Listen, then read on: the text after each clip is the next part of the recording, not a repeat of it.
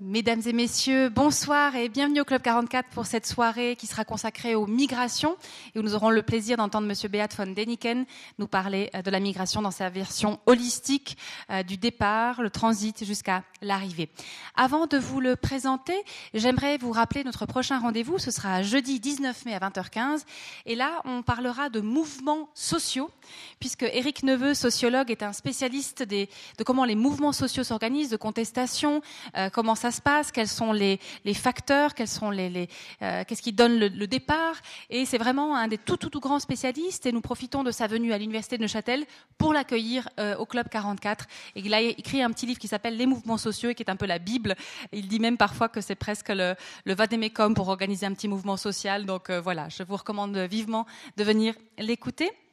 Sinon, je vous rappelle l'exposition qui est juste derrière vous. Je ne sais pas si vous l'avez déjà aperçue. À corps perdu, ce sont des photographies de Gabriele Kirienti, qui a souhaité euh, fixer son objectif sur le corps des femmes, non pas des top modèles, mais des vraies femmes, des femmes avec des corps imparfaits, des corps vieillissants. Et il a comme ça livré un témoignage tout à fait touchant sur euh, sur l'intimité féminine, mais avec beaucoup de respect et surtout une vision sans phare, qui pourrait paraître un peu cruelle, mais qui en fait est plutôt un amour de la réalité des femmes. Et voilà, je vous invite à aller voir cet hommage rendu aux, femmes à corps perdu. Vous verrez qu'il y a l'étirage d'un côté et puis il y a un écran où passe euh, la première phase de ce travail qui a été réalisé à l'iPhone et qui était plutôt des gros plans sur euh, des parties de corps qu'on ne reconnaît plus. On a l'impression d'avoir du paysage ou quelque chose d'abstrait. Euh, C'était la première phase du travail. Puis ensuite, il a souhaité avoir le corps en entier, sans les visages évidemment, afin de, d'une part, préserver l'anonymat des, des modèles non professionnels, mais aussi de pouvoir vraiment s'attarder au corps et non pas à l'individualité en tant que telle, mais plutôt l'incarnation euh, des femmes aujourd'hui. Voilà pour, euh, les, événements Club 44. Je me permets, puisque vous êtes intéressé par le thème de la migration, de vous rappeler ou de vous signaler l'exposition qui a été vernie euh, il y a très peu de, jours au musée d'histoire de la Chaux-de-Fonds et qui porte sur le thème de la migration. Ça bouge dans les montagnes et je crois que c'est deux siècles de migration. Je ne peux que vous encourager à aller voir euh, cette sorte de regard un petit peu sur l'histoire de la migration dans le canton. J'aimerais maintenant remercier euh, et saluer le partenariat avec la Croix-Rouge Neuchâtel avec qui nous avons euh, co-organisé cette soirée. Tout à l'heure, euh, bon nombre d'entre vous ont participé à l'Assemblée générale de la Croix-Rouge. Merci de nous avoir mis en contact avec Monsieur Beat von Eniken, que je remercie également de sa présence. Ça me fait très plaisir. On a eu de, chouettes échanges pour préparer cette soirée. Donc vraiment, merci beaucoup à la Croix-Rouge. C'est un beau partenariat qu'on a plaisir à reconduire. Voilà, les remerciements étant dit, je m'en vais vous présenter brièvement Monsieur Beat von Deniken parce que l'intéressant, ce sera de l'écouter lui. J'aimerais juste vous donner quelques points de repère et vous rappeler été, qu'il était l'ancien chef d'état-major de l'aide humanitaire de la direction du développement et de la coopération entre 2008 et 2011. L'ancien directeur, il a été ancien directeur régional des décès pour le Moyen-Orient entre 2011 et 2013. Il a effectué de, de nombreuses missions pour le CICR et la DDC à l'étranger, notamment au Burundi, en Afghanistan, en Ukraine, au Pérou et en Jordanie. Et depuis 2013, il est directeur du département de la coopération internationale de la Croix-Rouge suisse. Je suis ravie de lui céder la parole et je vous souhaite à tous une très bonne soirée. Merci beaucoup, madame. Bonsoir, bonsoir mesdames, bonsoir messieurs, chers amis de la Croix-Rouge Neuchâtelois. Je suis très honoré d'être là ce soir.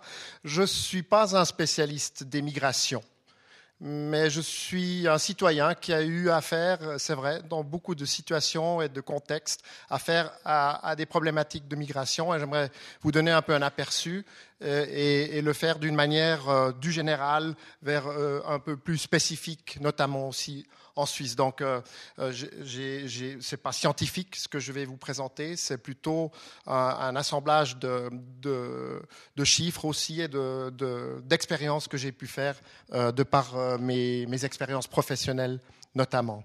Je suis géographe. Donc ça aide aussi euh, et je m'intéresse effectivement à la problématique euh, des migrations. Alors on va, on va passer par des définitions quand même. On va voir rapidement la migration humaine, cette terminolo terminologie-là, les déplacements forcés, un peu recadrer euh, ce thème de migration. Ensuite, euh, les crises migratoires, euh, et surtout dans la région méditerranéenne, qui nous intéresse aujourd'hui, en Europe en tout cas. Et on va parler aussi un peu du mouvement, puisque je représente ici la Croix-Rouge suisse, mais aussi un peu le mouvement euh, Croix-Rouge croissant rouge. C'est toujours, euh, je, pense, important et intéressant de refaire un peu euh, l'image de ce que fait ce mouvement aussi dans le cadre de, des problématiques migratoires.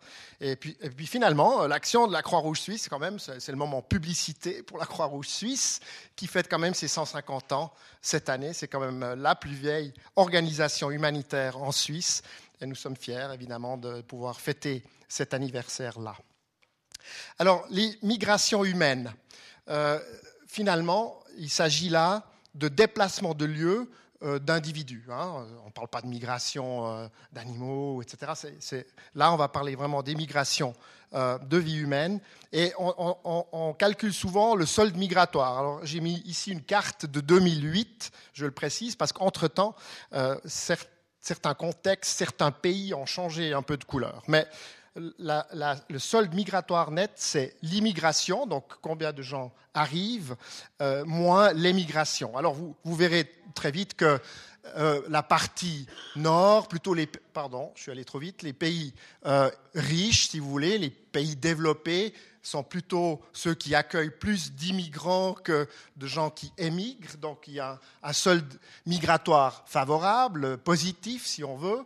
Et à l'inverse, vous voyez beaucoup de pays, euh, dans les pays en, développement, pays pauvres, il y a plus d'émigration que d'immigration, donc il serait plutôt en négatif. Alors il y a des choses intéressantes à voir. Vous voyez par exemple la Libye, 2008, hein, c'était le pays d'immigration pour beaucoup, beaucoup de gens qui venaient euh, de la région asiatique pour travailler, qui venaient même de l'Europe, de l'Est notamment, euh, pour y travailler. Il y avait toute une politique euh, pour attirer des personnes venues de l'étranger souvent très très bien qualifiés. Et puis on a voilà quelque chose de particulier aussi que je connais bien puisque nous y travaillons. C'est le Soudan du Sud, c'est le pays un des plus jeunes du monde. Et vous voyez là pourquoi a-t-il plus d'immigration que d'émigration?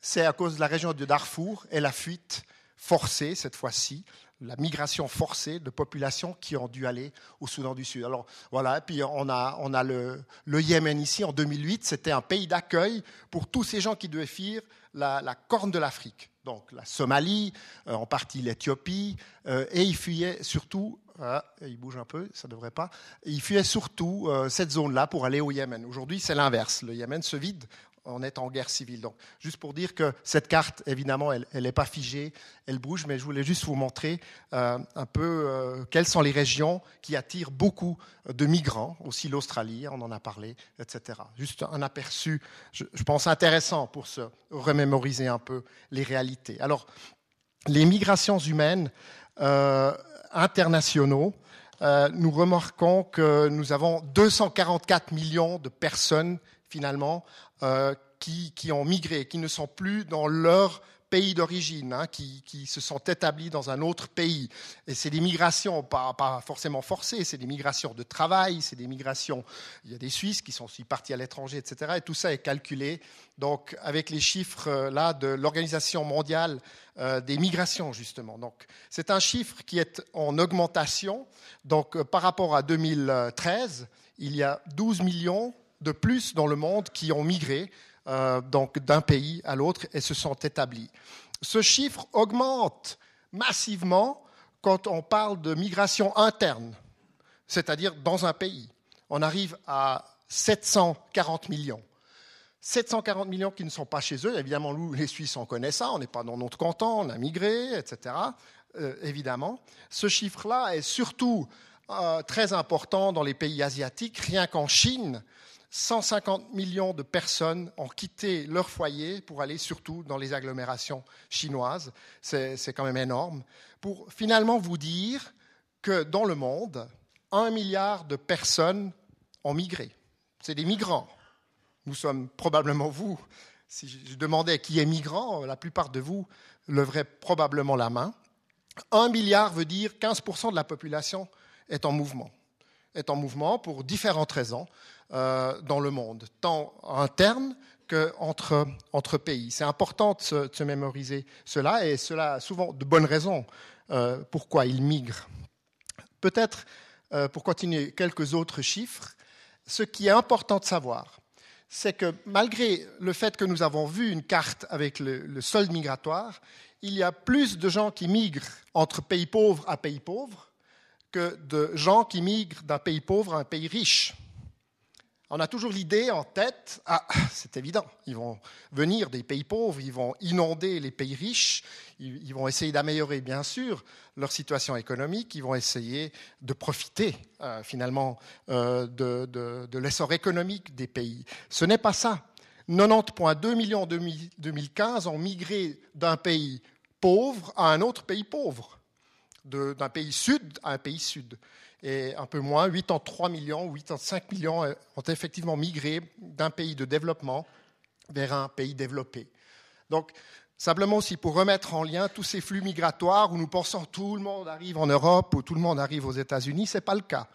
Les flux migratoires les plus importants, nous les observons dans les pays euh, en développement, dans les pays en voie de développement. Alors, ça m'amène à, à une autre carte intéressante euh, elle est, ah, je n'ai pas la copie, mais je, la connais par cœur. Cette carte-là, elle montre combien de gens vivent-ils dans le pays immigrés par rapport à la population finalement initiale de ce pays.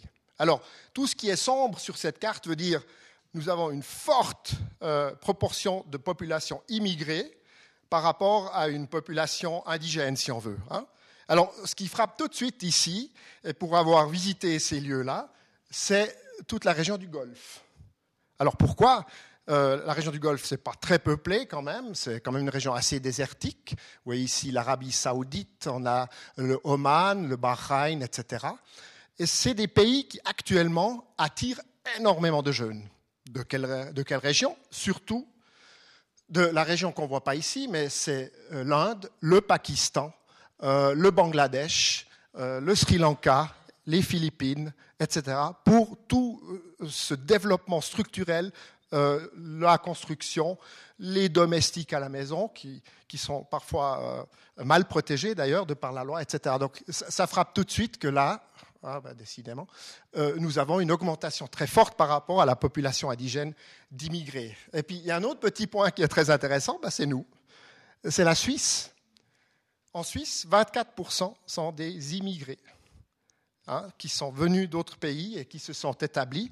Cela bouge, hein, et c'est clair, il y a, là de nouveau, on entend récemment qu'il y a plus de départs que d'arrivées, donc euh, euh, il faudra suivre un peu cela, mais c'est clair, nous sommes, vous voyez, un peu une île en Europe par rapport euh, aux autres pays autour, France, Allemagne, etc. Donc une forte proportion finalement de population immigrée en Suisse. Alors, typologie. Parce que vous verrez, dans les, si vous allez dans les ouvrages scientifiques, on va essayer d'expliquer, voilà, ça c'est, ça c'est la migration de travail économique. Ça, c'est la migration climatique, parce qu'ils n'arrivent plus à survivre avec leur agriculture euh, de par les changements climatiques. C'est, c'est une migration légale. Aujourd'hui, ce qu'on voit en Europe, ce qui arrive via la Turquie et la Grèce, c'est illégal. Euh, etc. Il y a la migration volontaire, il y a une migration sociale, euh, on suit peut-être un partenaire, etc. En fait, il y a beaucoup de raisons. Et ce qu'on remarque souvent, c'est que très souvent, c'est mixte. C'est mixte. On ne peut pas forcément l'attribuer à un qualificatif. C'est mixte parce que c'est illégal, mais parce que peut-être ils doivent fuir un contexte. C'est parce qu'il y a peut-être une migration de travail parce qu'ils ne trouvent pas de travail dans leur pays. Je pense euh, au Népal. Euh, où finalement, euh, je dirais, 50% de la jeunesse bien formée est partie du Népal, qui est un problème de développement pour ce pays, etc. Et évidemment, ils, essayent, eux, d'améliorer leur vie, ils, ramènent de l'argent, et ça améliore aussi la, condition de vie des, familles qui sont restées à la maison. Mais euh, vraiment, le message ici, même si vous essayez scientifiquement de, trouver quelles sont les raisons, parce qu'on entend souvent, ils viennent ici pour des raisons économiques. C'est ça leur raison. Il y a d'autres raisons parce qu'ils n'ont pas d'avenir dans leur pays, ils n'ont pas la manière, euh, ils n'ont pas assez euh, de subsistance aussi pour assurer leur survie, etc. Donc il y, a, une raison mixte. Ils rejoignent peut-être un membre de la famille qui est dans un pays euh, voisin, etc. Donc il est très difficile après aussi d'analyser par, par, thématique ou par typologie. Donc c'est pour ça là le mot mixte qui est vraiment mis en très grand.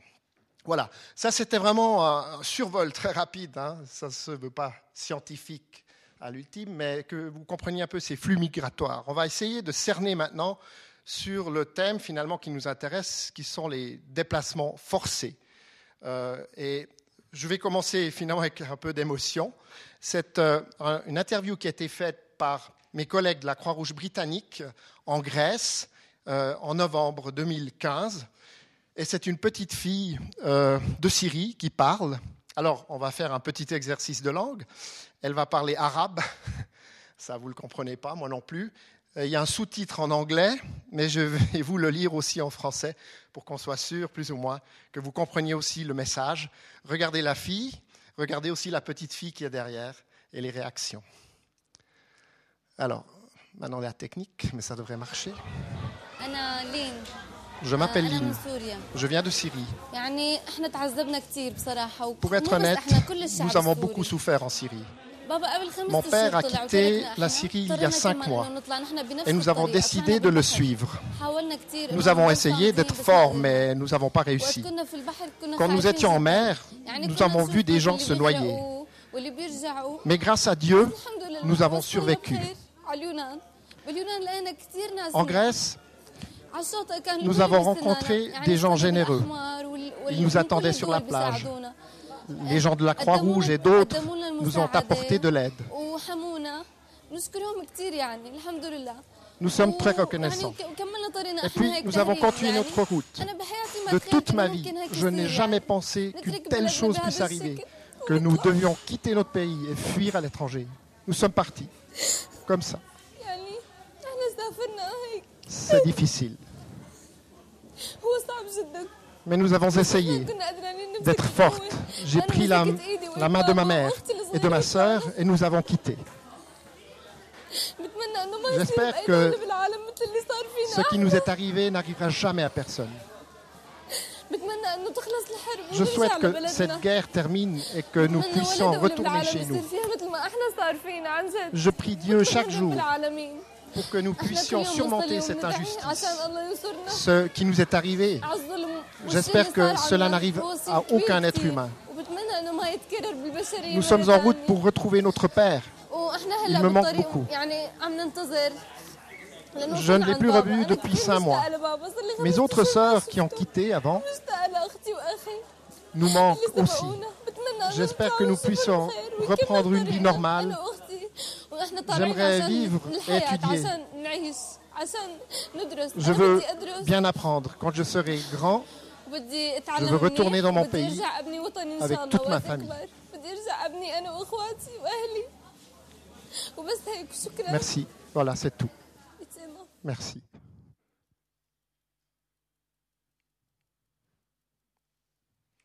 Euh, je l'ai vu dix fois, mais ça m'émeut toujours un peu.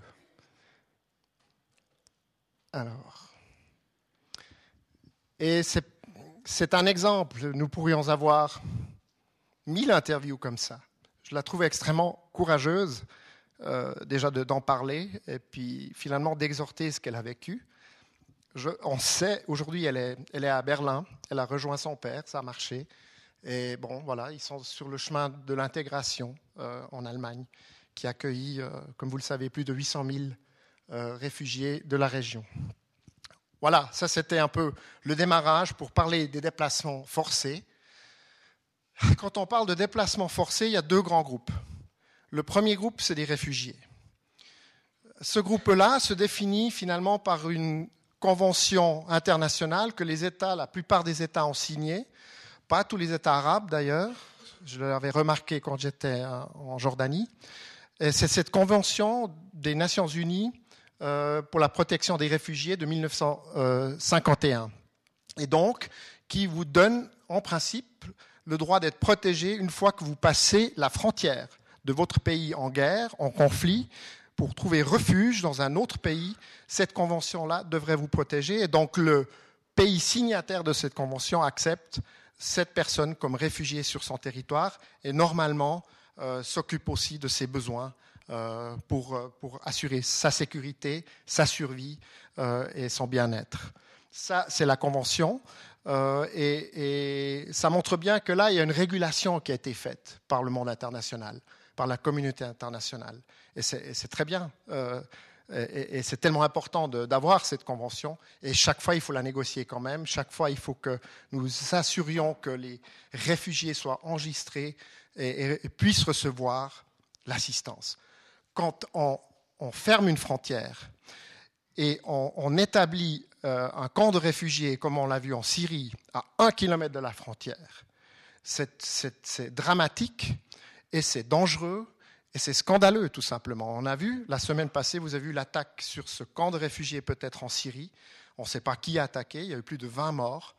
Alors que s'il avait été au-delà des frontières, il y a même une distance. La Convention dit qu'il ne faut pas qu'il soit plus proche de tant de kilomètres pour que justement les gens soient protégés de ce genre d'attaque.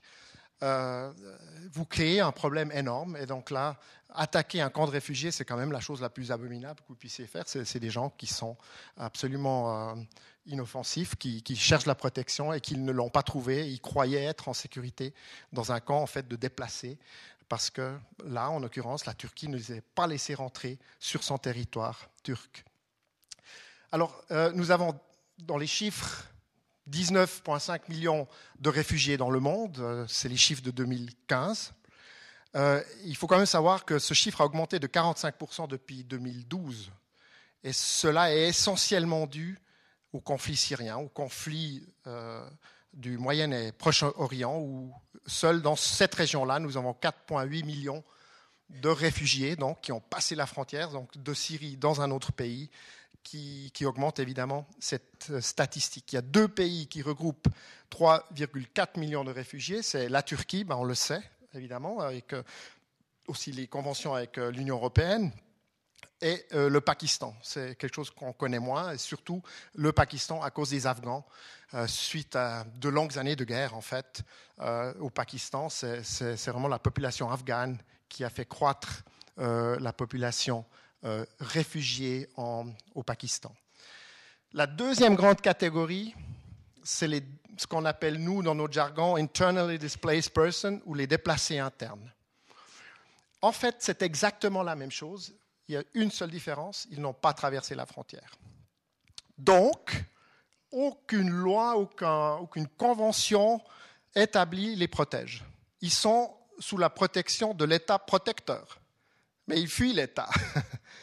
Donc, ils ne se sentent pas en protection dans un État où eux-mêmes se sentent euh, pas en sécurité. Mais nous n'avons pas de réglementation, si vous voulez, internationale pour dire ces gens-là ont droit à la protection de par euh, une convention onusienne euh, ou, avec un autre mécanisme. La seule euh, convention qui pourrait nous aider là, c'est le droit international humanitaire et donc les conventions de Genève. Et c'est ce que le CICR applique. Il dit, ces gens se sont déplacés, ils sont peut-être dans un camp de déplacés, on ne va pas parler de camp de réfugiés, et ils ont droit à la protection et donc aussi à l'assistance. Et c'est là que normalement le CICR intervient dans des contextes internes. Et c'est pour ça que le CICR est extrêmement actif en Syrie, à appuyer ces personnes déplacées avec du matériel, avec euh, l'assistance médicale qui est, difficile, comme vous le savez. Il y a MSF aussi, vous, connaissez cette organisation, etc. Mais la Suisse s'engage, et là je parle de la Confédération, pas de la Croix-Rouge, s'engage à ce qu'on puisse mettre en place un mécanisme de protection pour les déplacés internes. Mais c'est extrêmement difficile. Euh, pratiquement aucun État veut signer ça. Et il y a des résistances, évidemment, notamment des pays qui, euh, qui ont euh, des conflits, ne voudraient pas qu'une convention les, prétérite finalement sur l'action sur leur propre territoire. Mais c'est un problème, parce que les chiffres, ben, vous les voyez, on a beaucoup plus de déplacés internes en fait qui sont donc des déplacés forcés, ils ont dû quitter leur foyer de par un conflit, de par une tension, etc. Et c'est une augmentation, on a 11 millions de plus par rapport à 2014. Et, là, c'est intéressant, où sont les pays où il y a le plus de déplacés internes? Encore une fois, ils n'ont pas passé la frontière. C'est en Syrie, ça on le savait, en Irak, en Colombie, étonnamment, hein, c'est la, problématique entre les FARC, les rebelles plutôt de gauche contre le gouvernement plutôt de droite, au Soudan du Sud, on a vu tout à l'heure, euh, au Nigeria, en République démocratique du Congo, Et puis ces six pays-là cumulent finalement presque la moitié des déplacés dits internes. Alors, si on regarde un peu l'évolution historique de ces catégories, ici il y en a trois, c'est assez intéressant. Évidemment, vous l'avez entendu dans la presse, je crois, rien que hier, il y a un rapport qui est sorti pour dire 2015, nous avons dépassé en tout de déplacements forcés les 60 millions. Ici, il faudrait que je mette une barre, c'est 60 millions euh, qui sont donc des déplacés euh, forcés. Alors, il y a ces trois catégories. La première catégorie, c'est vraiment les réfugiés, c'est ici en anglais. Vous voyez cette courbe, voilà, c'est vrai qu'elle elle, monte un peu ces derniers temps, mais elle est relativement plate. Euh, durant toute cette période euh, depuis 1989 jusqu'à 2014. La même chose, alors c'est cette catégorie intermédiaire est une catégorie un peu particulière, c'est les réfugiés palestiniens. Ce conflit a 64 ans d'années et vous naissez réfugié. Donc euh, vous êtes un enfant d'une famille palestinienne dans un camp de réfugiés au Liban, vous êtes considéré comme réfugié et là, on en compte à peu près 5 millions. Donc, euh, on, les a mis à part parce qu'ils ont une protection particulière par une agence ici qui s'appelle UNRWA, qui d'ailleurs est dirigée par un Suisse, ah, l'ancien directeur euh, des opérations de la, du CICR, qui s'appelle Pierre Krenbull. Voilà, je cherchais le nom, vous connaissez peut-être. Euh, et voilà, et siège à, à Jérusalem et à Amman. Donc, ça, c'est une catégorie un peu particulière. Et puis, cette, catégorie bleue, vous voyez comme elle peut varier, c'est les déplacés internes. Et là, on est aussi en augmentation extrêmement rapide. Et ce flux-là, apparemment, ne va pas euh, euh, arrêter. On pense que cette courbe va continuer encore si les conflits ne sont pas résolus, notamment les grands conflits euh, du Moyen et Proche-Orient. Donc, un peu l'évolution. On n'a jamais eu autant de déplacés forcés comme en Deuxième Guerre mondiale. Donc le chiffre est quand même impressionnant et je peux vous dire, nous les humanitaires, on est débordés, on n'arrive pas. C'est monstrueux de devoir aider autant de gens dans leurs besoins les premiers. Alors, sept pays cumulent à eux seuls les réfugiés dans le monde et déplacés. Donc là, on a cumulé euh, ces deux catégories. Encore une fois, la Syrie, la Colombie, on l'a vu, l'Irak, le Pakistan, le Soudan, la République démocratique du Congo, la Jordanie, et puis euh, je pourrais même mentionner la Turquie ici, qui, à eux seuls, voyez, plus de la moitié euh, de réfugiés et de déplacés internes. C'est là que les problèmes sont, euh, sont les plus importants. Alors ce graphique-là, il est extrêmement intéressant, parce qu'il il contredit souvent aussi ce que certains humanitaires ont en tête. Ce graphique-là montre combien est la durée d'un conflit euh, où, euh, ils ont pris les conflits qui ont plus de 5000 personnes déplacées. Donc, euh, ils n'ont pas pris les tout petits conflits. Ils ont pris vraiment des conflits dans les pays, internes ou entre pays, où nous avons en tout cas 5000 personnes déplacées et plus. Et voilà, ils rebougent. Il faut que je revienne en arrière. Et vous voyez que donc la résolution de conflits, jusqu'à ce qu'on puisse dire, oui, là, il y a à nouveau la paix, il y a la sécurité, on peut revenir, on peut se rétablir.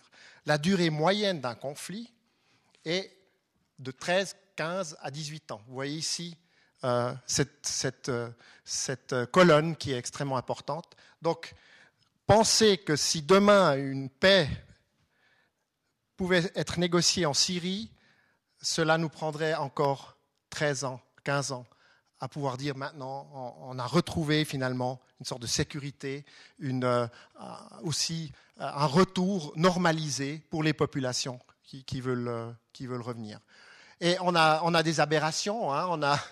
on, a, des conflits qui durent depuis plus de 60 ans, je l'ai dit. Donc, euh, les réfugiés palestiniens, c'est un conflit depuis finalement 63 ans non résolu. Donc, euh, pas de résolution de conflit euh, de ce côté-là. Et, vous voyez ce, que cela veut dire pour nous, les humanitaires, quand nous engageons dans un pays en conflit ou en guerre, cela ne prendra pas trois ans, cela ne prendra pas quatre ans, ça prendra 20 ans probablement, peut-être même 30. Et, là, il faut qu'on voit en avant, il faut aussi prévoir les fonds et il faut, il faut faire une bonne planification et être sûr qu'on puisse aussi tenir le coup sur une durée comme celle-là. La Syrie, aujourd'hui, on est à 6 ans. Et il y a d'autres conflits qui sont à 10, 15, 20 ans euh, qui ne sont pas résolus. Et je trouve ça intéressant. On croyait la Libye, et j'étais en Libye, oh, les Français vont attaquer, les Américains ont aidé, Kadhafi a été tué, oh, c'est une histoire d'une année. Non, ce pays aujourd'hui est en guerre civile, on entend très peu, et cela va prendre, euh, il est divisé en deux en, gros, et cela va prendre euh, beaucoup, beaucoup d'années euh, pour, pour assurer finalement la survie des populations victimes de ce conflit. Alors, là, je ne vais pas traduire, mais vous, allez voir, c'est assez graphique. Hans Rosling, c'est un professeur suédois qui est spécialiste de la démographie. je trouve, comme il présente la chose, aussi pour nous, les Européens, c'est assez intéressant pour voir un peu les relations de tout ça. Il va prendre le contexte syrien. Il faut dire que cette vidéo a été tournée en juillet 2015. Entre-temps, les chiffres ont un peu changé, mais vous verrez quand même, euh, vous verrez quand même les relations, et je crois que c'est assez intéressant de se remettre ça visuellement euh, en image. Let me show you where the Syrian refugees are today. Before this very tragic conflict started, there were around 20 million people living in Syria. Each block Le nombre d'habitants en Syrie, 20 millions. Ça, c'est les habitants. Today, more than half of that population, 12 million, have left their homes. 12 millions ont quitté, 8 donc déplacement forcé. have fled to other parts of Syria. They are often referred to as internally displaced people. Voilà, là, il parle des déplacés internes, million 10 millions live as refugees in the neighboring countries. It's mainly Turkey, Lebanon, and Jordan. 4 millions dans les pays voisins. Now, how réfugiés. many has made it to the European Union? It's only a quarter of a million. Ça, c'était les chiffres juillet 2015. Syrian refugees that have applied for asylum in the European Union. This is less than 2% of the total number of internal and external refugees from Syria. In Syria, the tragic conflict is intensifying. Daesh, the so called Islamic State, recently took control of one more city. So the number of refugees will increase. the Syrian refugees are not allowed to apply for asylum in the embassies of the EU countries in this region.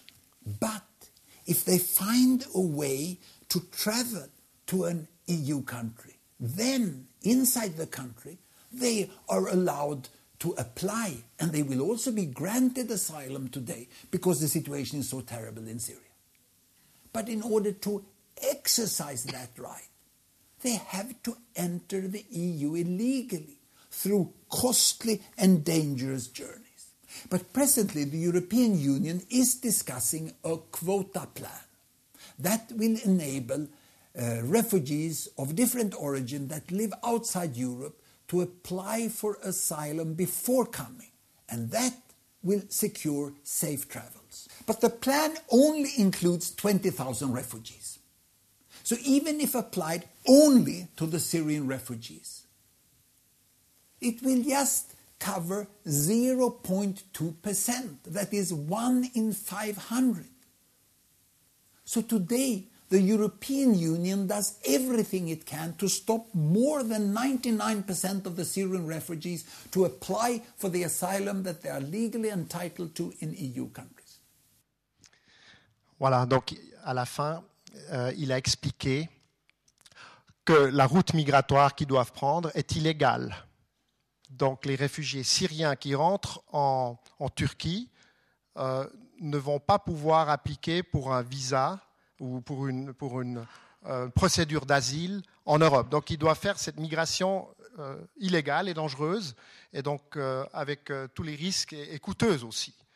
Donc pour aller en Grèce, et, et, maintenant ils sont en Grèce. Actuellement, il y a 54 000 qui sont en Grèce, ils sont bloqués en Grèce. Donc cette décision entre l'Union européenne et la Turquie, je ne vais pas la détailler, a fait que effectivement le flux a diminué et on a actuellement 54 000 qui sont en Grèce, qui finalement ont fait leur application d'asile en Grèce pour l'Europe. Et ils attendent la procédure. Mais ce que lui euh, reproche, c'est que les pays ne permettent pas que ces gens-là puissent aller s'enregistrer à l'ambassade. Hein, on a fermé cette possibilité-là. Donc, euh, vous ne pouvez pas aller à l'ambassade suisse à Ankara pour euh, poser votre demande d'asile. Et dans aucun pays européen d'ailleurs. Et je pense que lui, il explique que si on arrivait à légaliser ça, on pourrait aussi réduire tous ces passages très dangereux euh, en mer, et puis finalement l'exploitation aussi des réfugiés qui doivent payer des sommes faramineuses hein, pour passer, rien que pour passer de Turquie en Grèce, on parle d'à peu près 1000 francs suisses avec l'équipement et tout, par personne. Donc vous imaginez ce que cela veut dire euh, au niveau du coût pour un, pour un pays qui est quand même relativement pauvre. J'ai remis les chiffres, simplement, encore une fois, euh, une autre visualisation. Donc en Syrie, de 7 à 8 millions aujourd'hui de déplacés internes. Et vous voyez les pays récepteurs, si on veut, de réfugiés. La Turquie, euh, il y a le Liban avec plus d'un million. Il y a même l'Irak, qui est un pays qui lui-même est en guerre civile, a, accueilli 260 000 Syriens. On a l'Égypte, euh, qui va pas très bien non plus, 120 000. et euh, la Jordanie, voilà, avec 640 000, euh, avec euh, un des camps de réfugiés les plus grands au monde, c'est le camp de réfugiés de Zatri. Voilà, ça donne peut-être encore une fois les relations. Maintenant, si on parle de migration, il faut essayer d'avoir la vue d'ensemble. Et surtout quand on parle du bassin méditerranéen. On parle d'un contexte ici, évidemment, le contexte syrien, on l'a vu, donc avec 12 millions de personnes déplacés ou réfugiés. J'ai cumulé les deux chiffres. Euh, et il faut, il faut aussi comprendre les autres conflits qui sont dans le pourtour finalement du bassin méditerranéen. Commençons peut-être par l'Ukraine, qui nous touche actuellement probablement moins, parce que les Ukrainiens ne viennent pas forcément euh, jusqu'en Europe de l'Ouest, mais ils sont partis en Russie et dans d'autres pays, euh, en Biélorussie aussi. Ce conflit-là, du Donbass, de l'Est de l'Ukraine, a généré 1,6 million de déplacés forcés. 1,6 million. On entend très peu parler, mais c'est énorme. La plupart sont partis en Russie euh, ou sont déplacés internes en Ukraine. Le, conflit ou les conflits, euh, non là le conflit au Yémen a surtout généré un déplacement interne de 2,5 millions de personnes. Actuellement en guerre. Hein. Vous savez que l'Arabie saoudite vole, des attaques, etc. Donc euh, euh, il y a les rebelles par rapport au gouvernement officiel. Cela a déplacé 2,5 millions. Le, les conflits dans la corne de l'Afrique ont généré 2,3 millions de déplacés forcés. Euh, on parle de la Somalie, du Puntland, Somaliland, Éthiopie, etc. Le conflit euh, Soudan du Sud, on voit mal la carte, mais ceci est le Soudan du Sud. Vous vous rappelez, tout à l'heure, on a vu un, point bleu, donc euh, un sol migratoire positif. Cela a changé.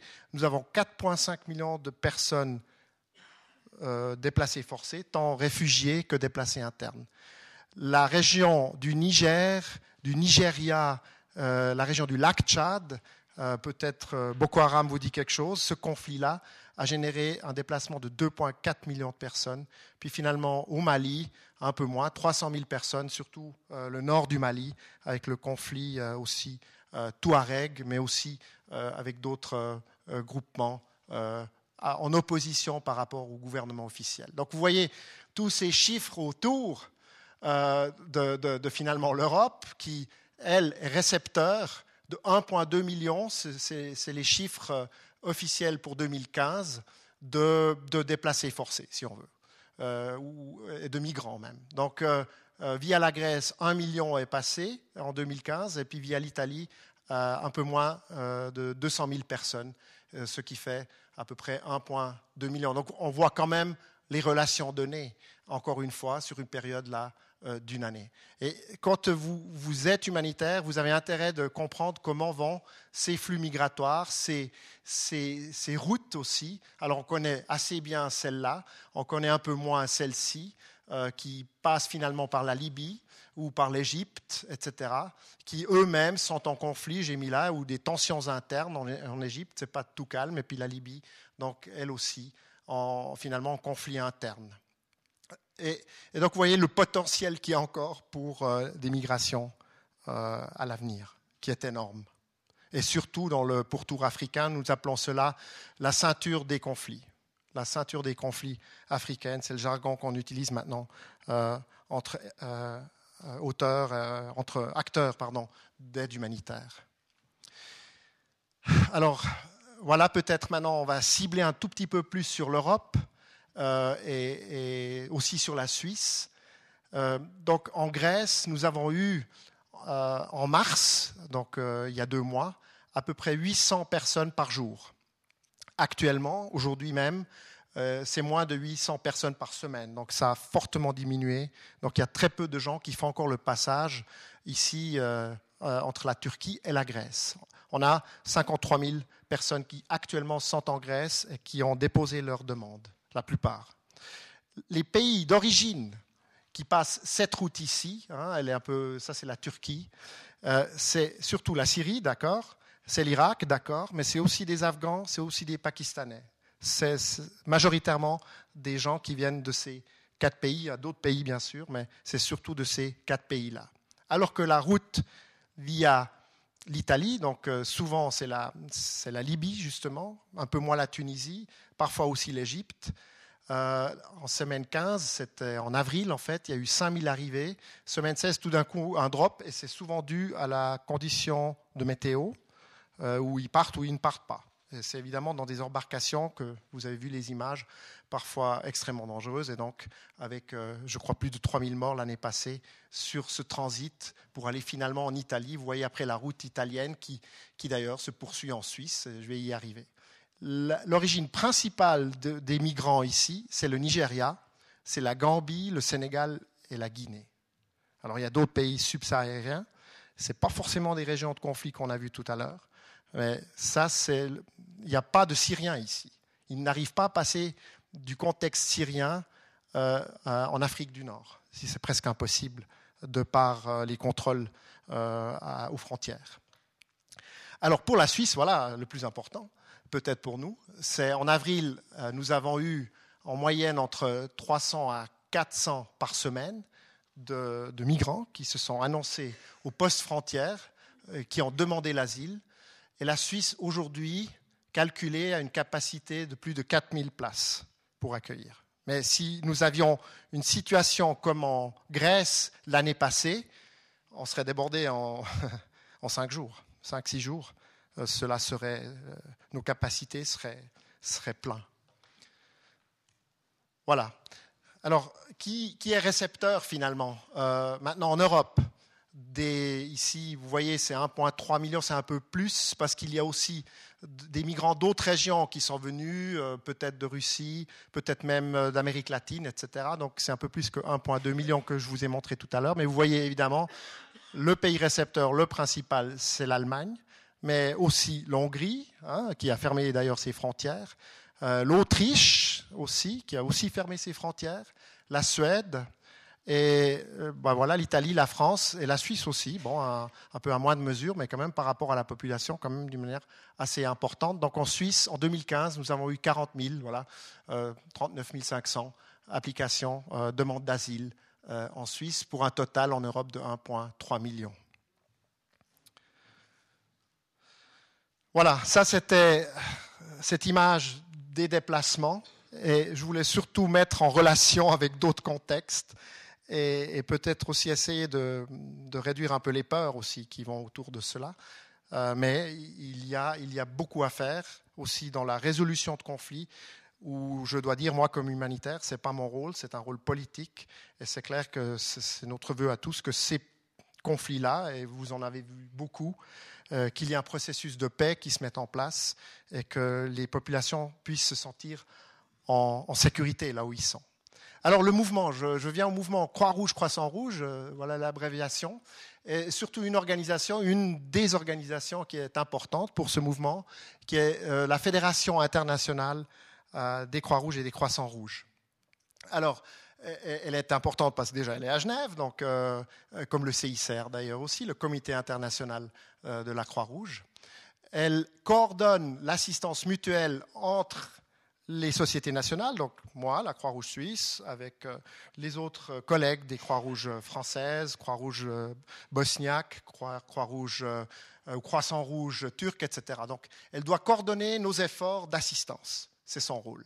Le deuxième rôle, c'est où, finalement ce, réseau, c'est que dans chaque pays, il y a une société nationale. Donc, et ça, c'est fantastique. Il y a 190 sociétés nationales dans le monde. Donc, quand vous êtes euh, signataire des conventions de Genève, vous vous engagez aussi à avoir une société nationale, Croix-Rouge ou Croissant-Rouge dans votre pays. Et c'est un réseau fantastique. Donc, dans chaque pays, nous avons un relais des gens qui vivent selon les mêmes principes, et je les ai vite notés. C'est ces sept principes-là qui sont pour nous un peu la Bible et la manière de travailler. C'est. C'est l'humanité, l'impartialité dans l'action, la neutralité, l'indépendance, le bénévolat qui est très important. On a dans le monde 17 millions de bénévoles qui travaillent pour les Croix-Rouges ou les Croissants-Rouges. L'unité, l'universalité, c'est des principes un peu moins connus. C'est surtout les quatre, cinq premiers qui sont extrêmement importants. Donc ces sept principes nous, nous unissent et font que c'est finalement un des réseaux les plus importants humanitaires et d'assistance dans le monde, euh, avec donc 170 sociétés nationales. Nous, les Croix-Rouges, Croissants-Rouges, avons un rôle auxiliaire au pouvoir public. Nous ne sommes pas une ONG. Euh, donc, rôle auxiliaire veut dire l'État peut nous donner des tâches à faire. Euh, en Suisse, nous avons des conventions, notamment sur différentes thématiques de santé.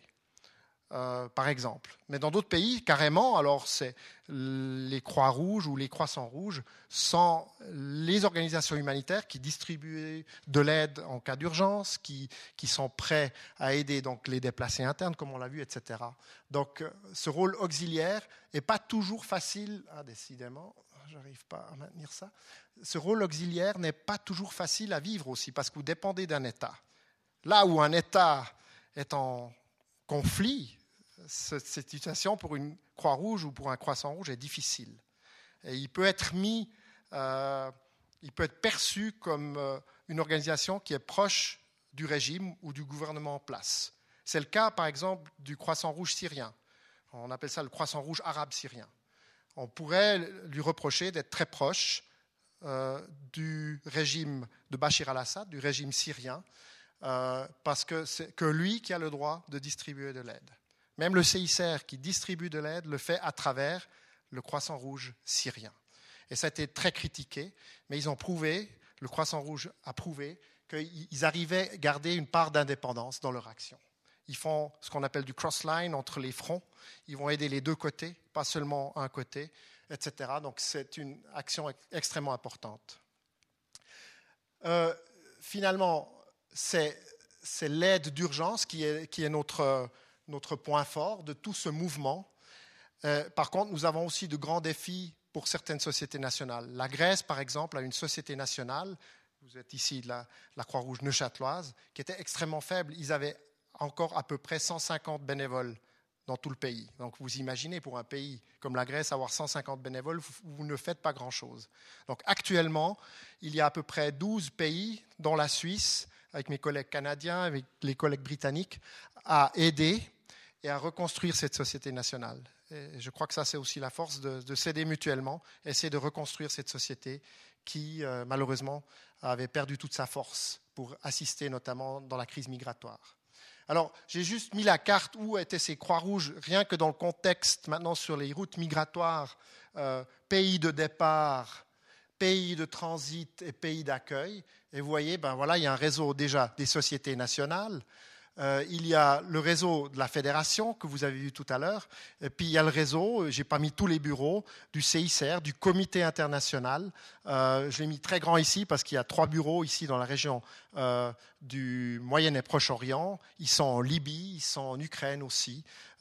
et, et c'est ce réseau-là, c'est ce réseau-là qui fait que nous puissions aider sur place, sur le transit et dans les pays d'accueil.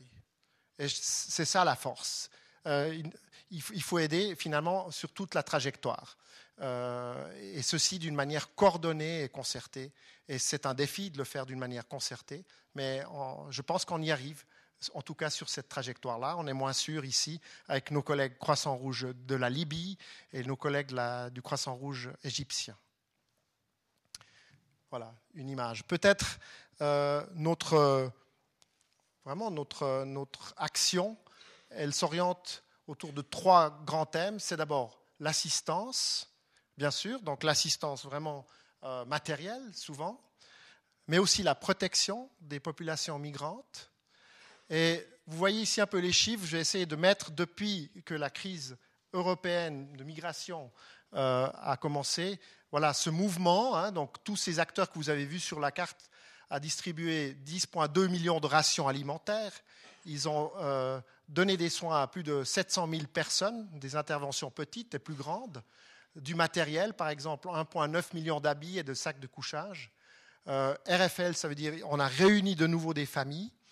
C'est une activité très importante pour ceux qui sont de la Croix-Rouge neuchâteloise, vous la connaissez.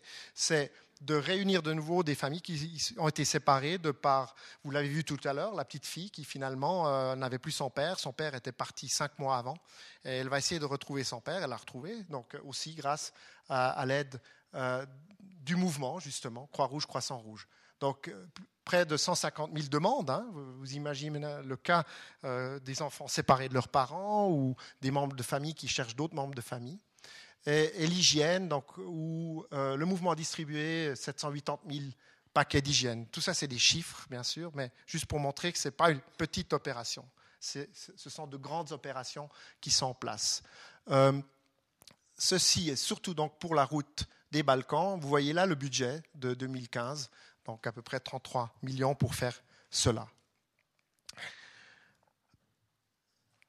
Un autre thème important pour le mouvement est le pourparler. Euh, en anglais, ça résumerait, euh, ça résume peut-être mieux, c'est l'advocacy. C'est d'être euh, engagé pour la protection des populations migrantes dans les pays d'accueil pour que la dignité soit assurée. D'ailleurs, il y a une campagne sur Internet qui est, toujours active, c'est protéger l'humanité et stopper l'indifférence. on a démarré cette campagne en 2015. Donc là aussi, quelque chose d'important, c'est de, c'est vraiment d'être là pour les droits de ces migrants dans les pays où ils sont accueillis, qu'ils puissent s'enregistrer, qu'ils puissent être euh, euh, logés aussi, nourris et, qu'on assure leur protection.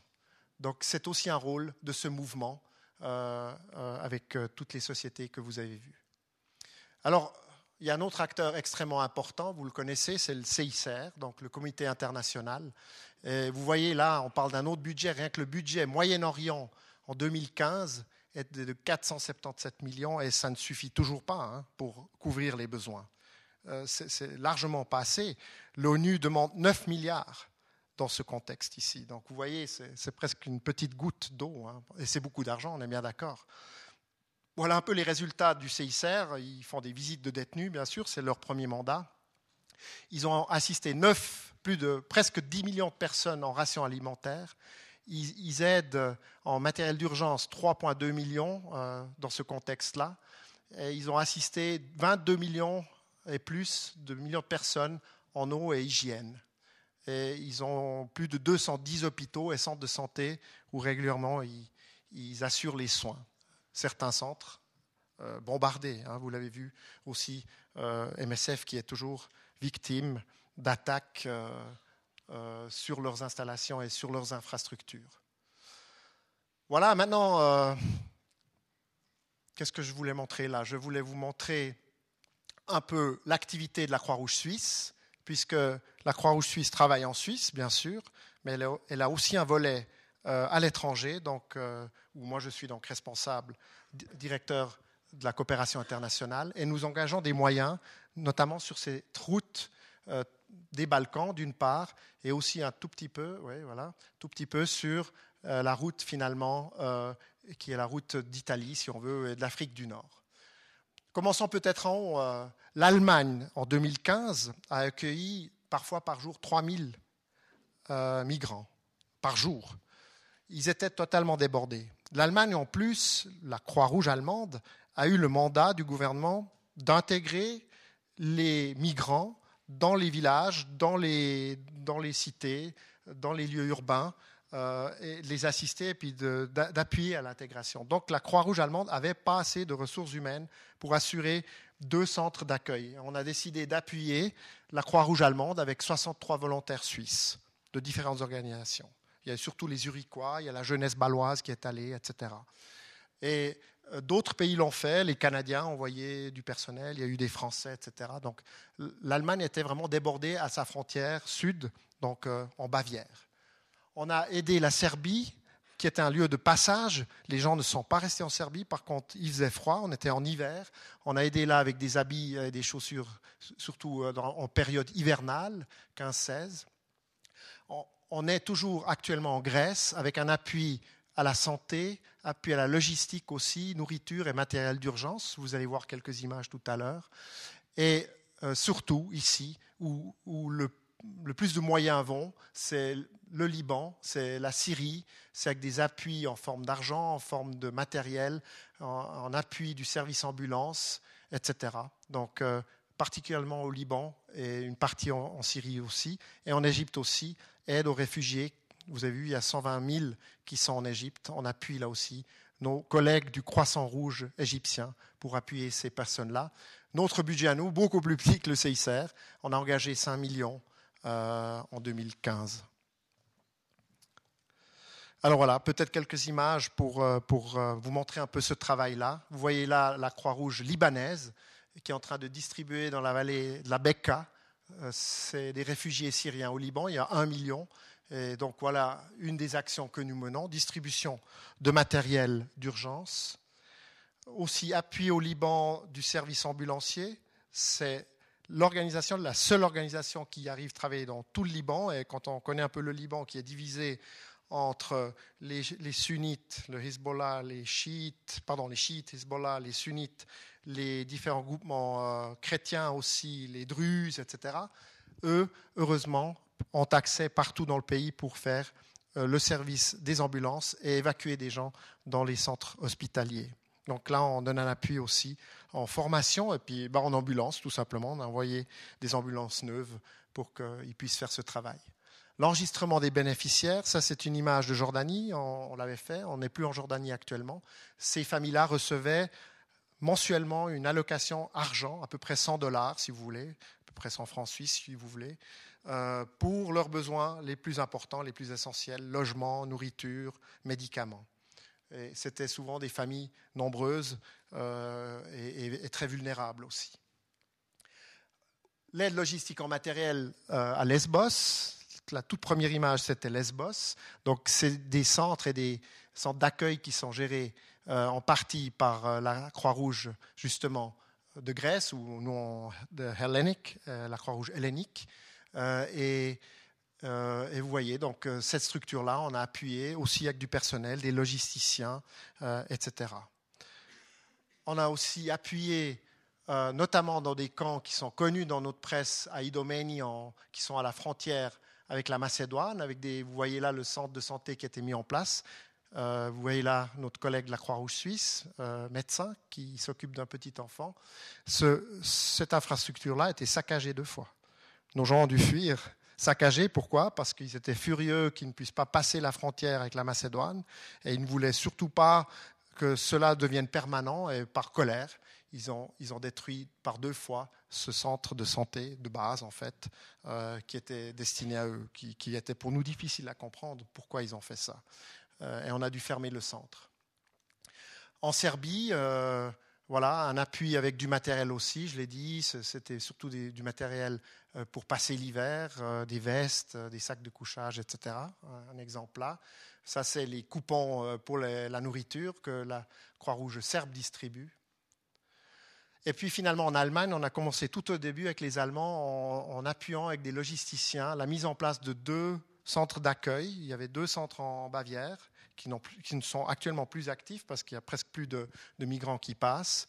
Euh, avec, euh, en fait, c'est des hangars d'avions. C'était une base militaire qu'ils ont totalement transformé en finalement en, possibilité de dortoir, euh, cuisine, etc., avec les chauffages et tout. Donc, vous voyez ce travail de mise en place où la Croix-Rouge suisse a aidé ses collègues allemands pour finalement accueillir à cette époque, hein, là on parle de 2015, donc 3000 personnes par jour.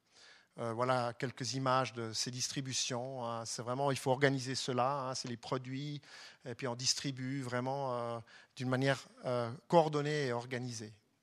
Là aussi, une autre image de Erding, qui était donc le lieu en Allemagne. Voilà, et j'arrive gentiment, je ne sais même pas, je pense que j'ai dépassé mon heure. Quand même parler vite de la Croix-Rouge suisse. Euh, comme j'ai mis une photo volontairement de la création du CICR, en fait, ce n'est pas encore la création en 1863, la fondation du CICR. Vous connaissez Henri Dunant, voilà, ça c'est le plus connu, mais le général Dufour, qui avait un rôle extrêmement important. Euh, euh, les gens moins connus, c'est Gustave Meunier, on a Louis Appia, et puis Théodore, je crois, Monoir. Donc voilà les cinq personnes qui, euh, sont membres fondateurs finalement du CICR. Et la Croix-Rouge suisse est née trois ans après, donc en 1866. Euh, et c'est pour ça voilà, que nous fêtons nos 150 ans. On a aujourd'hui donc les, voilà, les, sections cantonales, vous reconnaissez ici, on en a 24. Et puis bon, les organisations de sauvetage qui sont ralliées, je ne vais pas les nommer tous, vous voyez aussi la REGA, tous ceux qui ont une croix rouge ont le droit, ben, sont associés à nous, euh, en l'occurrence les cinq organisations que j'ai euh, présentées ici. Alors, en Suisse, ben, on fait beaucoup de choses, mais ça ne se sait peut-être pas. Euh, justement, ce travail de réunion familiale est extrêmement important. On a à peu près, on a traité 1100 demandes, probablement aussi ici à Neuchâtel, où il y a eu des demandes de réunion familiale ou en anglais Reunion Family Link, et ceci se fait organiser par le CICR avec toutes les sociétés nationales. Donc on reçoit des messages des fois de Libye, euh, quelqu'un qui cherche quelqu'un en Suisse, et puis on, on, essaye de trouver cette personne à travers les logiciels, mais aussi avec des contacts que nous avons donc, euh, euh, en Suisse. Ça, c'est certainement un service extrêmement important. Finalement, on a géré aussi un centre d'accueil qui maintenant est fermé.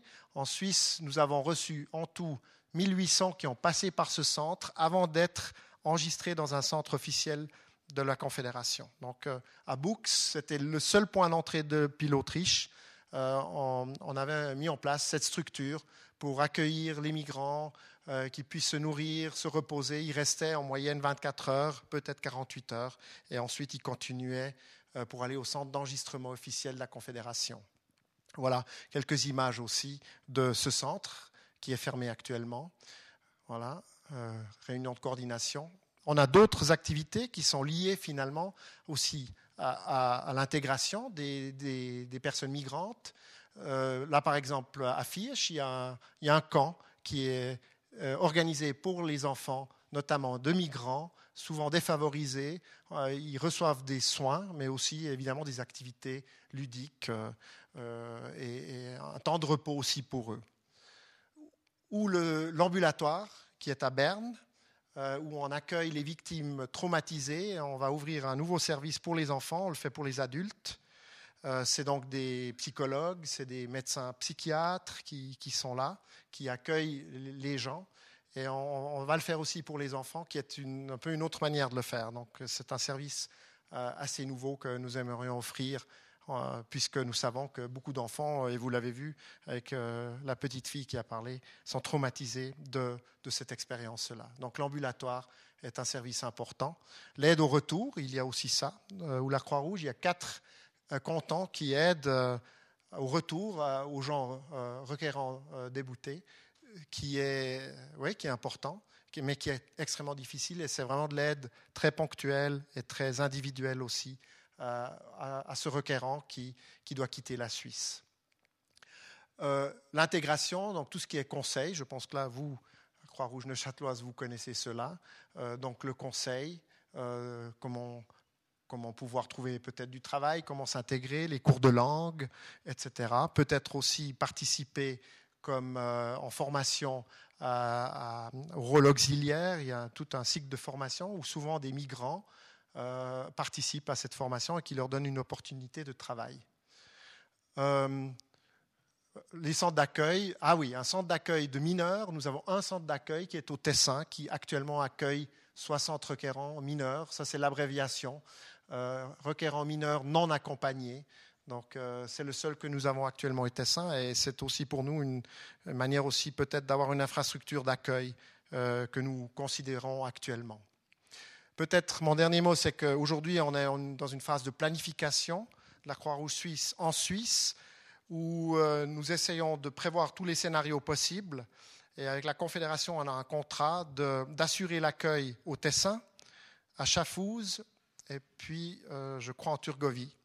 Et Caritas, nos collègues de Caritas en d'autres cantons, notamment Saint-Gall, euh, Bâle aussi, Ville, je crois, je ne sais plus exactement lesquels. On s'est réparti ce travail-là. Donc, on se prépare à éventuellement devoir ouvrir une structure d'accueil au Tessin surtout. Vous avez vu les flux migratoires qui peuvent peut-être changer de la Libye, de l'Égypte via l'Italie et qui peut-être peuvent nous toucher. Euh, on aimerait être préparé et pour cela, euh, on met en place aussi les coordinations avec les cantons. Ça va se faire prochainement pour qu'on ait aussi les, volontaires à disposition pour euh, aller aider dans ces cas-là. Voilà, j'ai trop parlé. Merci beaucoup.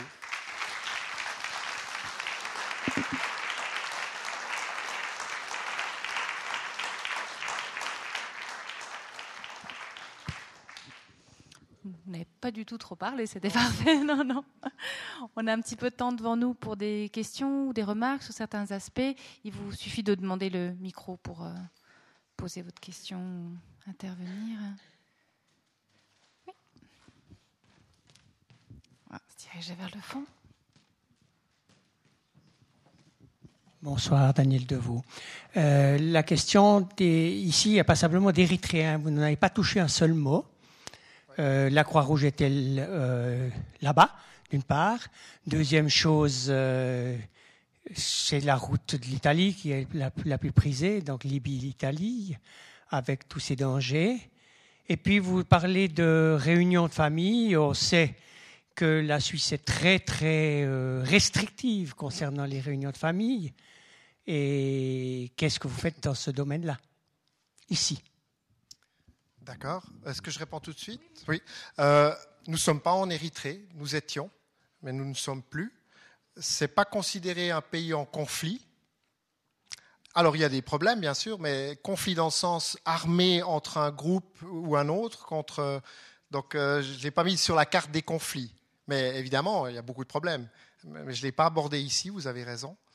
Euh, et votre question était que faisons-nous pour les réunions familiales en Suisse? Euh, pour l'instant, pas grand-chose. Je vous le dis franchement. Alors que je pense que le mouvement, et on en a discuté entre nous, donc les sociétés nationales, euh, on, va engager un processus de dialogue avec nos gouvernements pour permettre la réunion familiale. Mais actuellement, la Croix-Rouge suisse, je peux le dire, nous ne faisons pas grand-chose. Peut-être avant de passer encore le micro, euh, puisqu'on parle de la Suisse, cette campagne de sensibilisation, comment elle se quelles sont les actions mises en place pour sensibiliser la population en Suisse à la réalité euh, de la migration? Alors il y a déjà la campagne internationale que nous avons diffusée, mais elle n'a pas paru dans beaucoup de journaux ou de, médias. Donc, où finalement nous aimerions que les gens prennent conscience que là, il y a une dignité humaine qui se perd, là, il y a la protection qui se perd. C'est vraiment au niveau des médias, finalement, qui n'ont pas fait le relais comme nous l'avions peut-être espéré. Et après, c'est dans le dialogue, notamment avec les autorités surtout. Donc, et, surtout, là, le secrétariat d'État aux migrations. Donc, assurer, bon, je dois dire, la, manière de traiter les cas, c'est bien.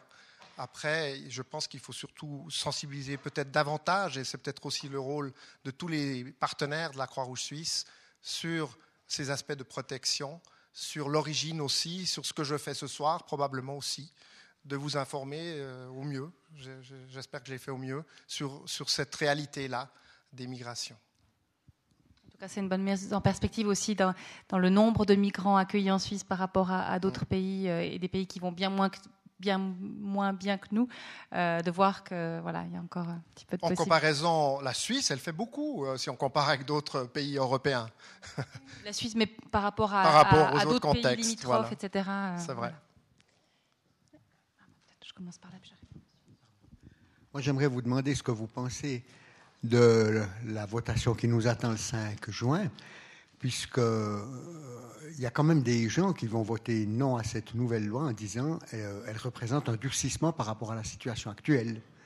Donc il y a, il y a bien sûr l'UDC, mais qu'est-ce que vous en pensez?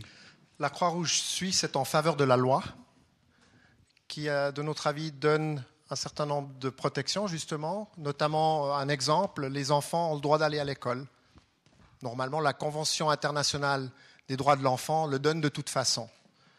Mais Ici, avec cette loi, c'est clairement stipulé, un enfant mineur a le droit d'accéder au système scolaire, par exemple. Elle dit aussi que les procédures doivent être accélérées, et c'est peut-être pas plus mal. L'incertitude, c'est la chose la plus difficile pour euh, les migrants. On le voit maintenant en Grèce. Cette incertitude euh, fait qu'ils aimeraient continuer en Allemagne ou euh, en Suède, mais ne savent pas combien de temps cela va, prendre et comment va continuer le chemin. Ils ont tous peur d'être renvoyés en Turquie. Donc, une procédure accélérée, si elle est bien faite, peut-être c'est mieux aussi pour, pour savoir comment va continuer mon chemin. Donc on est favorable, on va faire un communiqué, c'est pas encore ce que je vous ai dit, pas encore euh, officiel officiel, mais on est favorable pour, euh, pour euh, la loi en fait, telle qu'elle est formulée, donc contre le référendum. Une question ici, une remarque? Merci pour votre intervention, Monsieur le Président. Mais j'ai une, une, certaine peur Bon, je viens du sud, hein, vous me voyez bien. Oh. ça se voit, ça se pas. Mais ça, fait quand, ça fait quand même euh, plus d'une vingtaine d'années que je connais la Suisse. Et donc, je suis naturalisé et tout.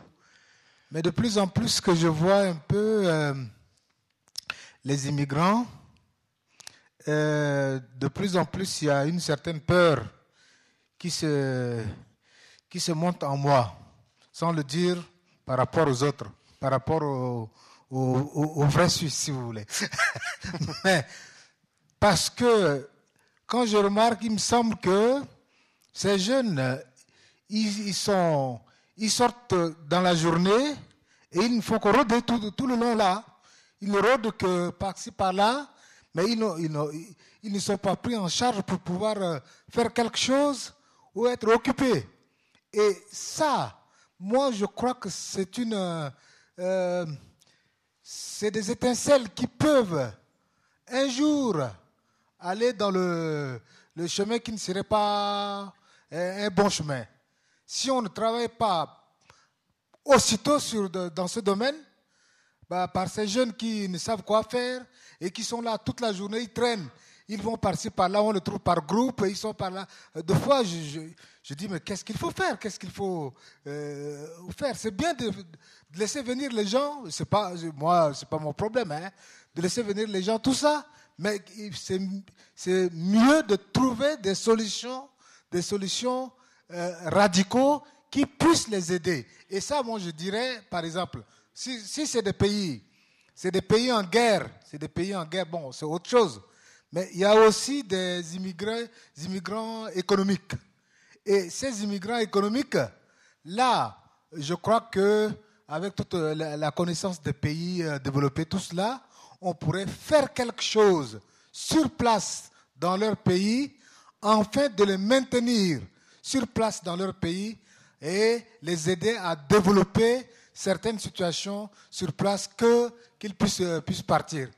Mais de plus en plus, les jeunes maintenant d'Afrique, ils veulent partir parce qu'ils disent qu'il n'y a pas d'avenir. Même si ce n'est pas la guerre, c'est quelque chose d'économique. Et ils veulent partir. Mais quelle serait la fin? C'est ça le problème. Oui, euh, point extrêmement euh, important. Euh, le, mouvement dit les Croix-Rouges, les organisations que nous représentons n'influencent pas la migration. Donc on ne va pas interdire un jeune de partir. On ne va pas mettre en place des mécanismes éventuels avec des gouvernements qui bloqueraient une volonté d'émigrer d'un pays. Ce n'est pas notre devoir. Par contre, oui, on peut peut-être s'attaquer aux causes d'émigration. Et c'est ce que la politique veut si vous discutez avec un parlementaire UDC, il vous dira Moi, je veux investir de l'argent pour qu'il n'y ait pas de migration. C'est une sorte de conditionnalité. Et ce que moi, je lui dis, je dis Avec l'aide de développement ou, de, ou humanitaire, on ne va pas éviter l'immigration. On va pouvoir s'attaquer aux causes profondes des migrations pauvreté extrême, non-emploi, euh, peut-être ségrégation où on est une minorité, euh, etc. Là, on peut peut-être travailler sur ces thèmes-là, travail, revenus, agriculture, subsistance. Mais on ne va pas éviter l'immigration parce qu'il faut aussi savoir, vous avez vu le contexte africain, ce ne sont pas les plus pauvres qui migrent. C'est des gens qui ont un certain moyen pour arriver du Sénégal, je ne sais pas d'où vous êtes. D'accord. Mais aujourd'hui, un Sénégalais qui veut venir en Europe, il lui faut en tout cas 3 4 000 dollars pour le faire sur ce chemin illégal. Donc il doit réunir cet argent. souvent, c'est un clan, c'est la famille qui aide. Mais ce que je veux dire, ce n'est pas les plus pauvres. Les plus pauvres, ils, restent, ils n'ont pas les moyens de, faire cette migration-là. Donc euh, c'est aussi faux de croire qu'on arrive à résoudre avec de l'aide humanitaire ou de l'aide au développement, de résoudre le problème migratoire, entre guillemets. Mais vous avez raison, il faut créer l'avenir, il faut créer les opportunités là où c'est. Les conflits que je vous ai montrés, il faut résoudre le, problème, le, conflit. Je n'ai pas parlé de la Gambie, je n'ai pas parlé euh, ben, du Tchad quand même, on peut quand même en parler, il y a quand même un conflit, enfin, il y a eu, je ne sais pas pourquoi vous, ce serait intéressant de savoir pourquoi vous êtes là. Euh, c'est très bien, voilà. Donc l'amour, vous avez suivi peut-être votre femme, ben, c'est très bien, et c'est souvent le cas d'ailleurs, hein. une autre forme de migration. donc euh, c'est difficile. Ce que, je veux dire, vous avez raison, mais il ne faut pas l'instrumentaliser comme ça. Il faut améliorer les situations dans les pays en voie de développement, oui. Et puis je pense qu'on a amélioré dans beaucoup de pays, mais quand un conflit se met par-dessus, euh, beaucoup de choses sont de nouveau détruites et à refaire peut-être sur euh, la deuxième partie de la question de monsieur, sur euh, des jeunes qui seraient sans occupation ici, peut-être? Euh, oui, je, pense qu'il y a des exemples, et je pense que même nous, Croix-Rouge, hein, Croix-Rouge Suisse, je parle des cantons, je parle des, organisations qu'on a vues tout à l'heure, ont un rôle peut-être à aider à l'intégration. Je vois par exemple la, jeunesse baloise, Croix-Rouge baloise. Alors ils vont, ils vont là où il y a les, les centres de requérants d'asile et ils vont faire des activités, les enfants, ils vont jouer au foot, enfin des choses extrêmement simples, qui sont une manière de dire vous êtes là, on vous reconnaît en tant que tel, on essaye de vous aider avec nos moyens sans que ce soit quelque chose de faramineux. Peut-être c'est ça déjà une première, un premier pas. Il y a d'autres exemples, je ne sais pas si vous avez vu le cas de Kiefers, c'est à Fribourg, puisque je viens de Fribourg, Kiefers ce serait, euh, non pas Chevry, Chiètre. C'était un centre où toute la population était contre il y a eu des manifestations dans le village jusqu'à ce qu'ils l'ont mis en place. Ils ont mis euh, en place pour 60 ou 70 jeunes. Et petit à petit, la population s'est approchée d'eux. Il y a eu des activités, justement, par le sport, par des activités ludiques. Et aujourd'hui, ça se passe bien dans cette commune, alors qu'ils étaient extrêmement résistants à recevoir ce centre chez eux. Et ça se passe bien parce que voilà, il y a un engagement citoyen, je dirais, tout simplement, euh, de personnes. C'est peut-être ça qu'il faut faire. Puis après, il y a d'autres mesures, bien sûr. La langue, les langues sont extrêmement importantes. Et je crois que certaines sections cantonales le font, des cours de langue, etc. Il y a une méthode qui a été développée d'ailleurs par le secrétariat d'État qui est excellente. Elle s'appelle FIDE. Allez voir sur Internet. C'est avec des images vraiment où on commence avec quelqu'un qui ne parle pas la langue, euh, puisse acquérir quand même la base du français ou de l'allemand ou de l'italien. Question ici. Bonsoir. Merci d'abord pour votre euh, exposé très intéressant. Et à l'écoute, à la lecture de toute l'information qui nous est proposée par les médias, pour ce soir, l'écoute de votre conférence, je me prends à me poser plein de questions. Euh, c'est pas nouveau, ça m'arrive, parfois c'est cyclique, euh, quant au droit d'ingérence et puis au devoir de, de secours. Alors, euh, on assiste à plein de conflits, guerres civiles, des actes de gouvernement ou de chefs d'État tyranniques euh, qui envoient par millions euh, des, gens sur les routes, sur les océans, pour ne pas dire à la mort. Et puis après, il faut, essayer de, trouver des solutions. On a toujours trois guerres de retard. Alors, on sait que le droit d'ingérence humanitaire, il est tantôt proposé, tantôt contesté. Il ne fait pas l'unanimité à l'ONU. Euh, quel est votre point de vue à ce sujet? Peut-être je prends un exemple, euh, l'exemple syrien, euh, puisque j'y ai travaillé. Le gouvernement de Bachar el-Assad nous a interdit d'intervenir en tant qu'organisation sur son territoire, donc la Syrie. Donc la question se pose, est-ce qu'on intervient quand même si on veut, d'une manière illégale, parce que effectivement, la, Convention onusienne dit que l'État a l'autorité sur son territoire et il peut refuser l'aide de l'extérieur. La question se posait et on a dit on va quand même aider, mais on va le faire d'une manière euh, illégale en fait, par ce qu'on appelle du cross-border, donc où on a stationné du matériel le long de la frontière libanaise ou le long de la frontière turque pour aider euh, ensuite, en passant à des associations partenaires en Syrie que nous connaissions pour distribuer de l'aide. Mais elle est, illégale. Mais il faut qu'on prenne cet espace humanitaire. Alors le CICR dira, ben non, il faut y aller. Euh, c'est l'impératif de l'humanité, le premier principe que nous vivons. Et on essaie de défendre. Et on est parfois dans l'inégalité en le faisant. Donc, ma réponse, c'est que, bien sûr, l'action humanitaire devrait toujours être protégée et assurée, toujours, par quelque moyens qu'ils soient. Mais il faut savoir que des pays vous défendent d'aller. L'Érythrée, vous n'allez pas en Érythrée, ils ne vous laissent pas travailler. Euh, parce qu'ils ne veulent pas d'étrangers, ils ne veulent pas d'ingérence. Ils vous foutent dehors. Ils ont foutu dehors pratiquement toutes les ONG qui travaillent en Érythrée, par exemple. Alors la question, est-ce que comment vous allez faire? Mais vous avez raison. Euh, mais comment protéger? Alors il y a aussi ces discours euh, qui peut-être sont importants, c'est de les protéger militairement. C'est-à-dire l'ONU qui, avec ses forces militaires, protège un couloir humanitaire. Mais ça, ça comporte toujours le risque que la perception est que vous n'êtes pas tout à fait un acteur neutre, on veut être neutre aussi, donc perçu comme humanitaire. Quand moi j'ai fait des missions euh, en Afghanistan, j'avais le drapeau dehors pour dire oh, ne pas tirer sur moi. c'est ce logo que vous connaissez, il devrait être protégé hein, de par les conventions. Puis à l'époque, quand j'étais, ils l'ont, respecté. Euh, par après, plus. Mais euh, donc vous voyez cette difficulté. Comment est-ce que vous êtes perçu? Et puis comment est-ce que vous pouvez agir? Avec une protection militaire, vous êtes déjà presque pas parti au conflit, mais la perception est déjà, elle perd de sa neutralité en fait. Donc c'est une question extrêmement difficile, mais je souhaiterais que l'ONU soit peut-être plus forte là, mais l'ONU, elle ne va jamais pouvoir décider ça. Pourquoi? Parce que l'ONU, c'est les États membres.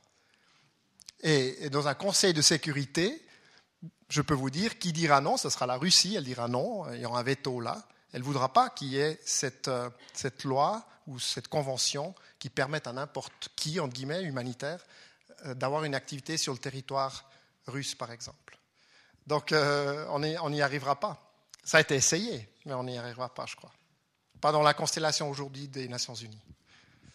Une autre question ici? Bonsoir, j'ai une question très courte. Compte tenu du contexte que vous nous avez décrit, la Croix-Rouge suisse peut tenir combien de temps financièrement? Euh, Je peux vous le dire, 11 mois et demi. 11 mois et demi.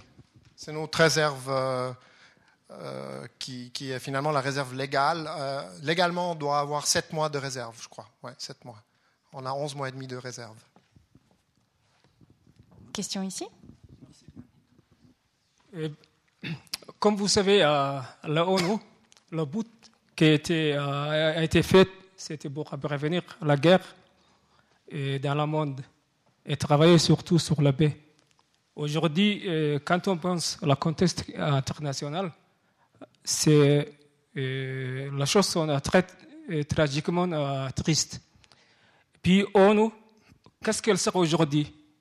On, sait qu'elle n'a jamais réussi à prévenir à, aucune guerre, mais ce qu'il fait, il est, très seulement derrière la guerre.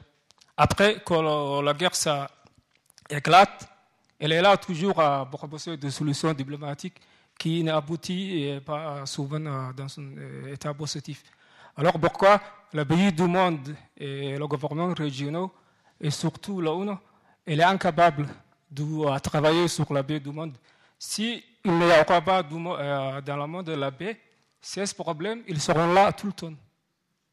Qu'est-ce que vous pensez à, comment dire, qu'est-ce qu'il fait la, ONU, à nouveau mondial alors, euh, on s'éloigne un peu du thème, mais je comprends bien votre question. Euh, que, peut faire l'ONU pour la paix, préventivement, mais aussi après, si, un conflit a éclaté, si j'ai bien compris. Tout d'abord, j'aimerais dire, et je suis humanitaire, les acteurs humanitaires ne sont pas là pour résoudre des conflits.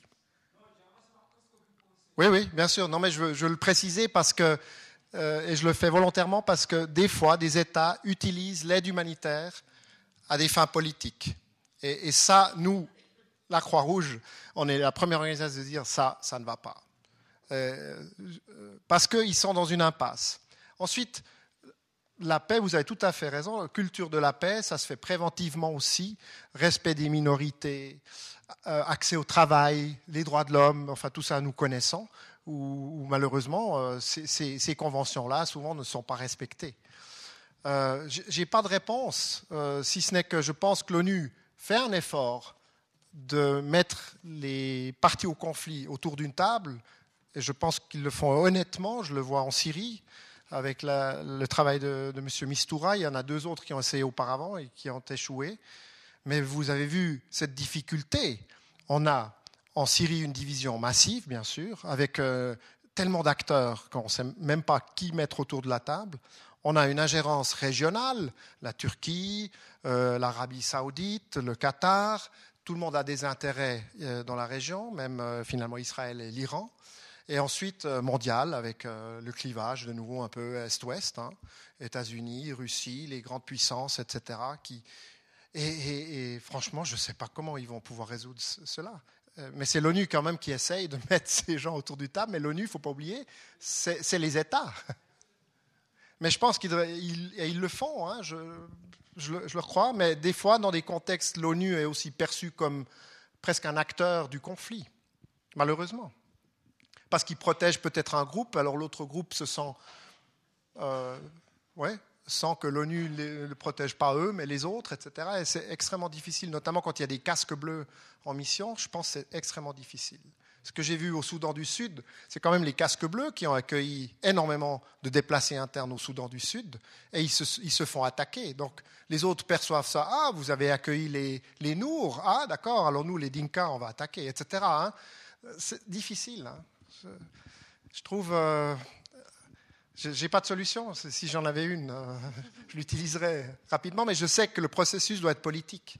Et il est périlleux, il est difficile et il prend beaucoup de temps. Une autre question ici? Bonsoir monsieur, euh, merci pour votre présence ici avec nous ce soir.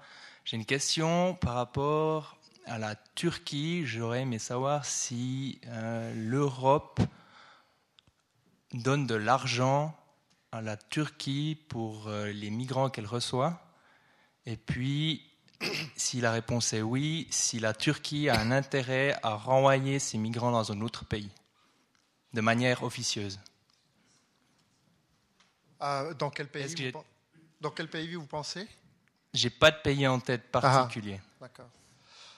Alors, je ne sais pas beaucoup plus que ce que vous pouvez apprendre dans les journaux qu'il y a eu ce contrat donc entre l'Union européenne et, la Turquie, qui dit euh, on va vous payer pour l'accueil des réfugiés. Donc, euh, on aimerait que vous assuriez ce que nous aimerions dans l'assistance. Hein. Euh, il y a des camps de réfugiés, que qu'ils aient la protection en Turquie.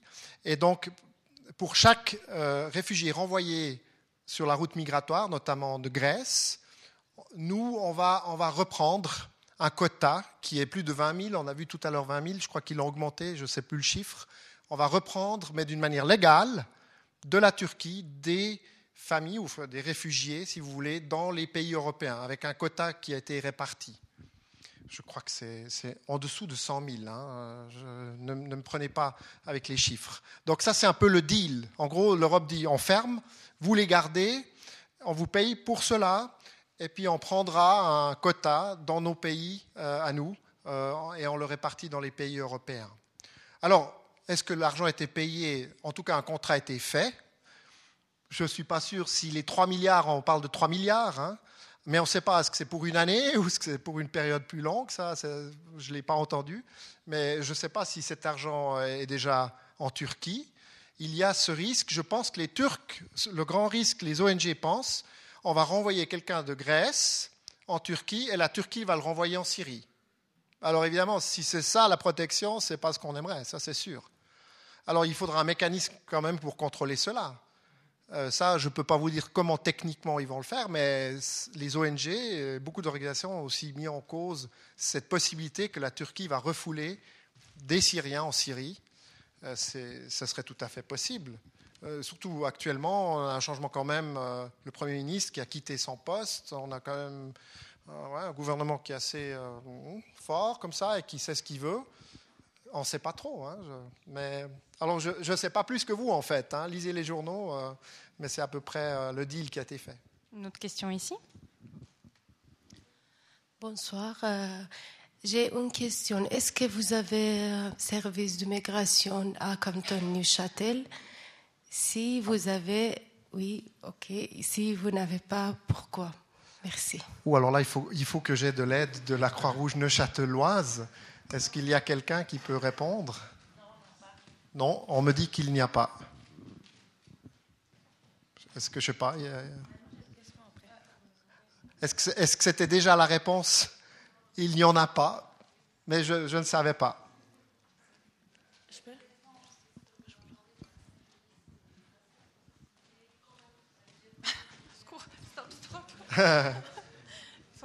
Alors là, je vais aider.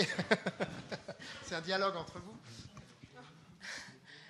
Euh, je pense qu'il y a un service de migration au TSA et puis au Genève, je pense. Et puis, il y a beaucoup de monde migration qui arrive euh, au Locle, à Neuchâtel, à la Chute-Fonds.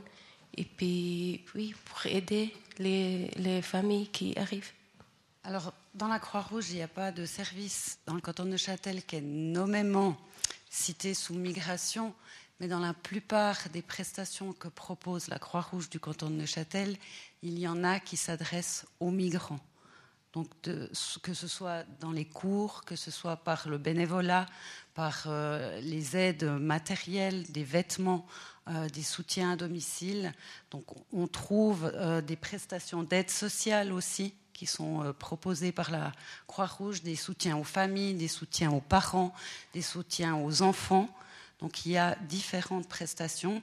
ce que je peux conseiller, c'est d'aller se renseigner auprès du secrétariat, de nommer les besoins et puis euh, de rappeler aussi que la Croix-Rouge cherche aussi des volontaires dans le canton de Neuchâtel pour aider les migrants qui sont arrivés.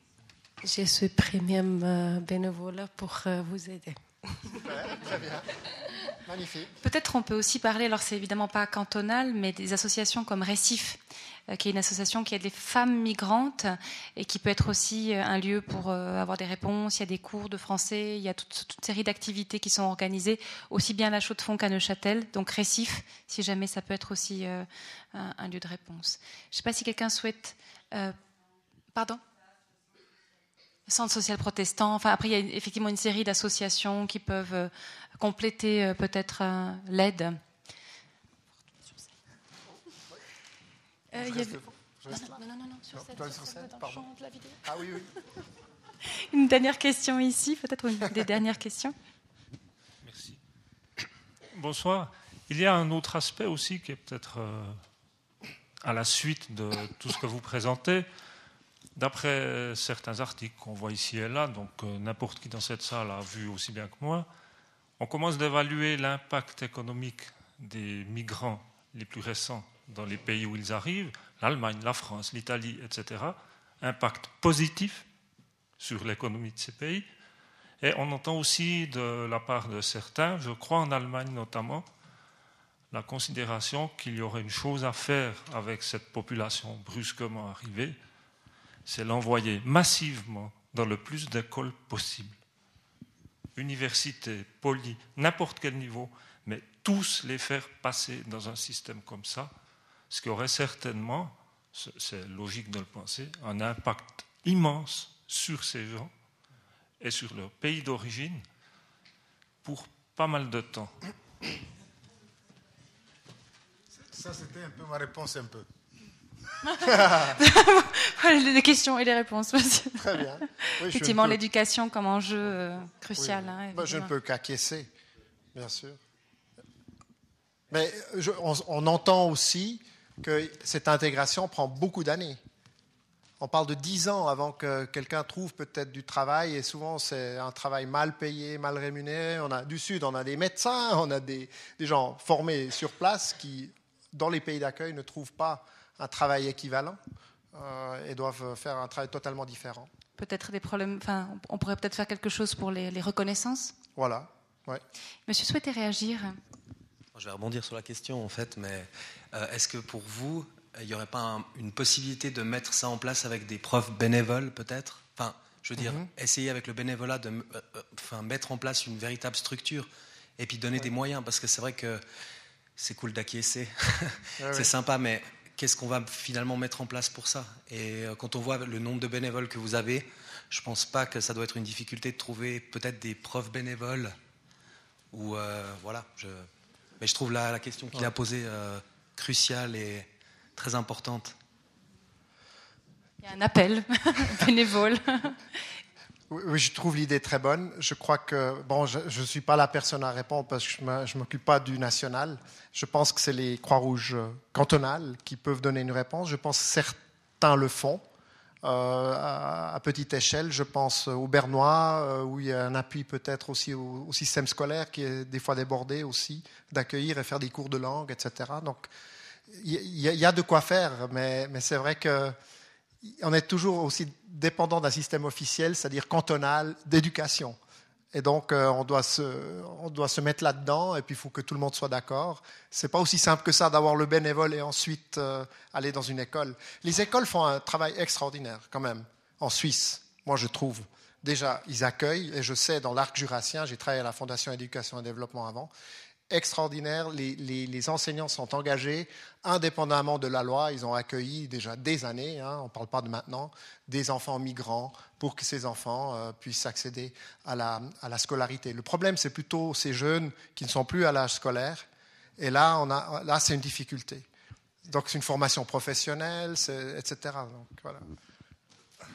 Pour les enfants, pour les adultes, vous pourriez décrire une journée type de qu'est-ce qu'ils font durant la journée en arrivant ici et le temps qui reste et ouais finalement qu'est-ce qu'ils font?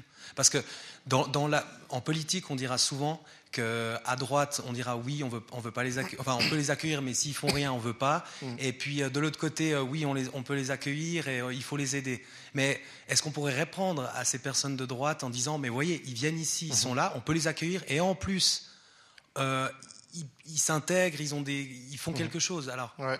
Alors il y a des exemples, hein, c'est pas la Croix-Rouge. Vous avez vu par exemple le service scolaire sécurité de la route.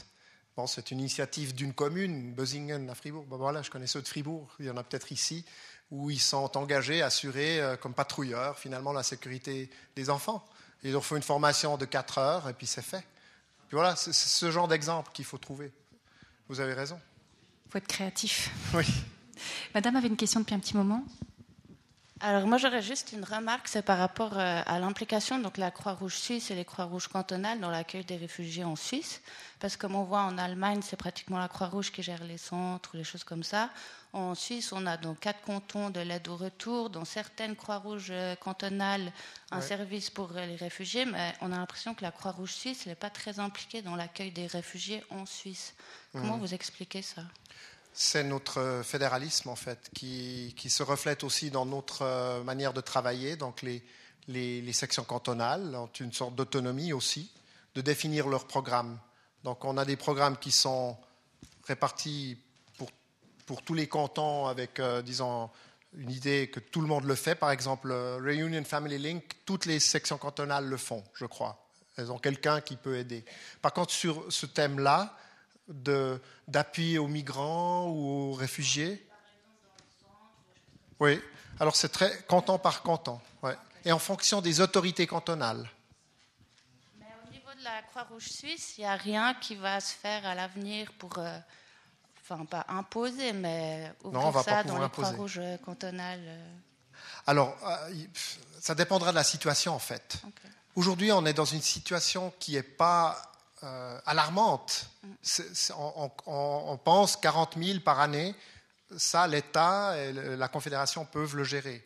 Si mhm. ce nombre devait augmenter massivement, là, oui, il faudra qu'on mette en place euh, un système qui soit national, mais où les cantons, vous euh, et d'autres cantons, mhm. vont aussi y adhérer. Ils pourront dire peut-être non. On ne peut pas imposer un, programme. Mais pour l'instant, c'est vrai qu'on n'a pas un programme avec de l'argent, avec une ligne directrice pour chaque euh, section cantonale. je crois une dernière question ici parce qu'on arrive proche des 22 heures. Non, moi, c'est pas une question. Je voulais juste euh, dire à monsieur qu'en fait, euh, en tant que citoyen, on peut beaucoup faire. Et puis, euh, donc, spontanément, moi, en tant qu'Iranienne, donc je vais aider les Afghans puis les Iraniens. Puis je mobilise aussi mes, amis qui sont d'anciennes enseignantes, donc qui donnent des cours de français, de citoyenneté, d'histoire, et puis qui les sortent, qui les amènent au musée, au centre du Renmat. Je sais que le Laténium là organise des, des ateliers privés, quoi, pour les les requérants, des visites guidées. Donc spontanément, on peut faire beaucoup. Et puis, il ne faut pas trop attendre sur les pouvoirs publics parce qu'ils sont débordés, je ne sais pas. Mais voilà. Donc spontanément, on peut faire beaucoup de choses. Hein. Voilà. Voilà, je vous propose qu'on s'arrête là, mais je sais qu'il y a encore des questions, mais voilà, on va, on va aussi pour notre conférencier lui offrir une petite pause. Euh, je, vous remercie beaucoup, Beat van den Niken, parce que vous, avez l'art de montrer le vrai visage des choses, et je pense que dans le contexte ambiant, c'est tout à fait euh, euh, essentiel pour mettre de côté les fantasmes les plus fous et les plus dangereux, euh, pour euh, être pragmatique et répondre aux, aux, vraies questions, resituer un peu les choses, et en tout cas, aussi une chose que je trouve très importante, et c'était un sujet qu'on avait aussi abordé dans une précédente conférence qui s'appelait euh, euh, la migration, le migrant, sujet ou objet. Et c'est vrai que là, on a vu beaucoup de chiffres qui nous situent les choses, puis en même temps, avec l'interview de cette jeune fille, cette euh, jeune adolescente, qui est effectivement très, très, très touchant, je crois que ça, ça, ça a redonné justement l'individu. Euh, et l'indifférence, c'est aussi rappeler que ce sont des individus et pas des barques pleines de, de, voilà, de masse de gens, mais des individus à chaque fois. Et je pense qu'il y a une phrase aussi de cette jeune fille qui m'a qui beaucoup marqué, euh, c'est de dire je n'ai jamais pensé qu'un jour ça m'arriverait. Je pense qu'on peut tous, même en Suisse, garder ça en tête.